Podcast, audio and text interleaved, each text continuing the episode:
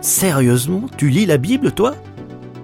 Un podcast proposé par Trésor Média. Bonjour Fanny. Bonjour Hélène. Alors comme le dit le titre de ce podcast, il paraît que toi aussi tu lis la Bible.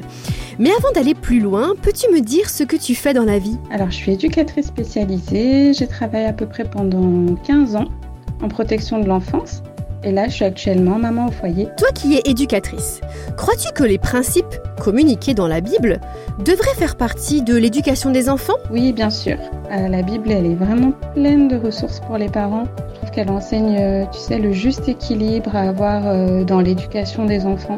À l'heure où on parle beaucoup, tu sais, de parentalité bienveillante, d'éducation positive, mais aussi des besoins de repères pour les enfants, je considère que la Bible, elle apporte de réels conseils et sur comment aimer et éduquer ses enfants. Fanny, dis-moi, est-ce que tu lis la Bible, toi aussi, avec tes filles justement? Alors oui, euh, on a deux filles qui ont 5 et 7 ans. Euh, c'était très important pour nous euh, voilà, de leur faire découvrir la Bible et puis qu'elles prennent l'habitude aussi de, de s'appuyer dessus. Depuis qu'elles sont toutes petites, on leur lit des histoires des personnages de la Bible.